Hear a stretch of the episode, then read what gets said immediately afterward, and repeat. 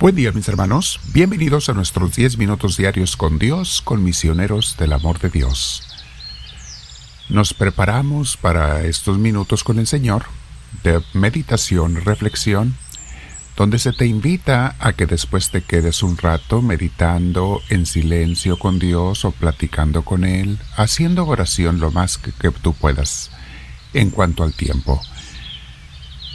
Para prepararnos, te invito a que te sientes derechita, derechito, con tu espalda recta, hombros y cuello relajados. Si puedes, cierra tus ojos. Si tienes audífonos, póntelos.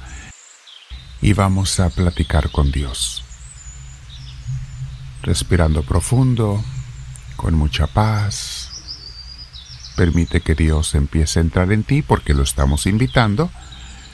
Le decimos, Señor, entra en mí, te lo pido Espíritu Santo, ven e ilumíname, inspírame, enséñame qué es lo que tú quieres que yo haga o no haga, diga, piense, etc. Concédeme, Señor, tener esta luz de tu presencia, esta inspiración, porque yo me someto a ti. Bendito seas, Señor Dios mío. Respiramos profundo, pero con mucha paz. Respira despacio si puedes por la nariz.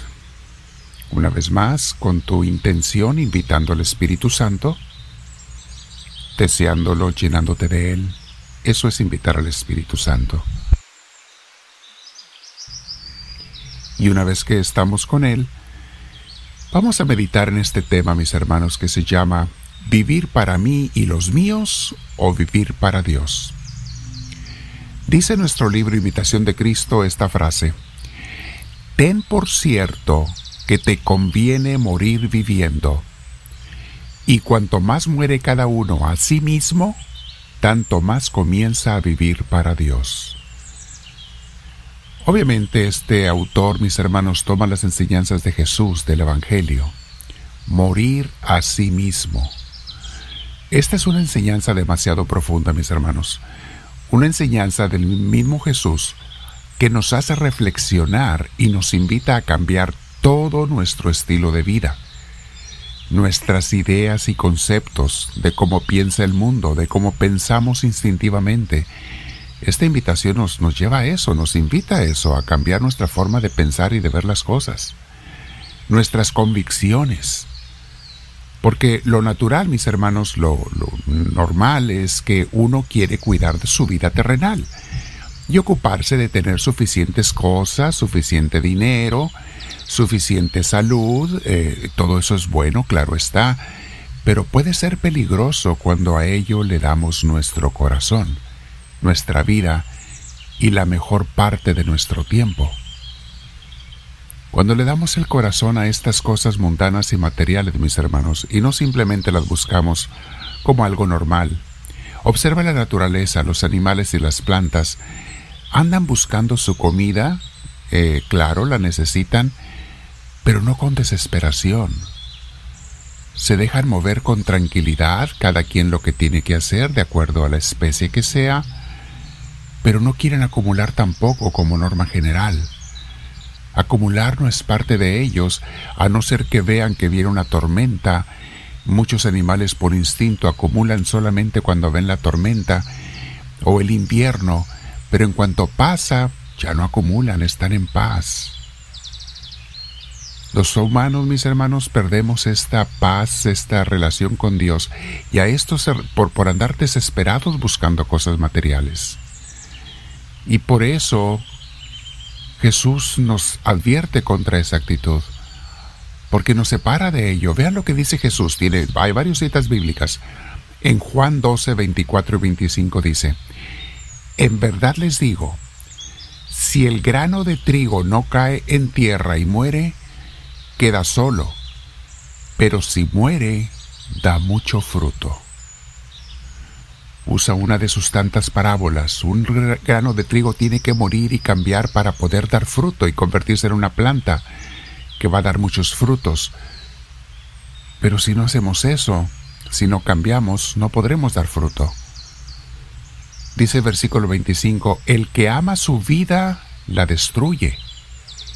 Obviamente se refiere Jesús a amar con, con, con apego, amar con, de una forma desesperada, amar su vida de una forma incorrecta de acuerdo a la vista de Dios. Continúa diciendo, y el que desprecia su vida en este mundo, la conserva para la vida eterna. Voy a leer todo el versículo completo otra vez. El que ama su vida la destruye, y el que desprecia su vida en este mundo la conserva para la vida eterna. Entendemos bien el mensaje de Jesús.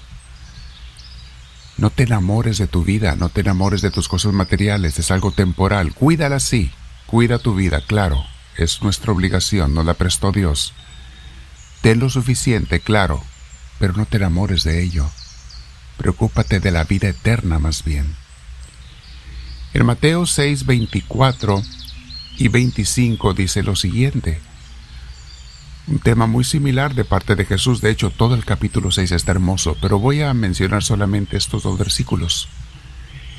Nadie puede servir a dos patrones, porque necesariamente odiará a uno y amará al otro. En lenguaje moderno podemos decir va a quedar mal con uno y va a tratar de quedar bien con el otro. O bien cuidará al primero y despreciará al otro. Ustedes no pueden servir al mismo tiempo a Dios y al dinero. No podemos servir de esa forma los dos, mis hermanos. ¿Cuándo vamos a entender? Y siempre encontramos el pretexto de que lo hago por mis hijos. Es el pretexto más común para el materialismo, el apego a las cosas materiales que mucha gente usa. Lo hago por mis hijos.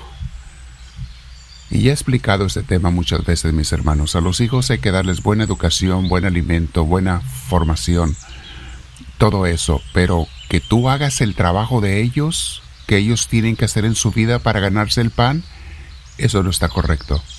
Los vas a echar a perder. Enséñalos a trabajar. Dales con qué empezar si tienes manera. Pero acuérdate de ti mismo que comenzaste muchas veces desde nada y eso te hizo una persona responsable. Cuando una persona se le da todo, no lo aprecia, no lo valora, pero cuando le cuesta, sí. Piénselo, mis hermanos, pero bueno, no me quiero salir del tema. Jesús dice, nadie puede servir a dos patrones, con uno quedará mal. Por eso yo les digo, dice el versículo 25, por eso yo les digo, no anden preocupados por su vida, con problemas de alimentos ni por su cuerpo con problemas de ropa. ¿No es más importante la vida que el alimento y más valioso el cuerpo que la ropa? Todo ese capítulo nos va a explicar, vean a las aves del cielo, vean a los lirios del campo, como las aves no siembran ni cosechan y no les falta que comer. Los lirios no hilan ni tejan y siempre se visten hermosamente, Dios los viste. Nos está diciendo el Señor, Dios te provee de tus cosas materiales, deja de estar desesperado, trabaja sí, haz tu trabajo, sé responsable, pero no te enamores de las cosas del mundo, dale tu corazón al Señor. Por eso, mis hermanos, que no usemos nunca el pretexto de que lo hago por mis hijos, lo hago por mi familia. Claro que hay que proveerles cuando están pequeños, cuando son menores de edad, cuando están estudiando? Claro que sí, hasta donde uno pueda, por supuesto. Pero no te materialices ni te mundanices con ese pretexto. Y si estás preocupado por tu vejez, como algunos nos puede pasar, mi hermana, mi hermano, el que te dio la vida, el que te trajo a este mundo, es el que se encargará de llevarla. Haz cada día lo que tienes que hacer y entrégale tu vida a Dios. Preocúpate por Dios, busca a Dios sirve a Dios. Háblame, Señor, que tu siervo te escucha.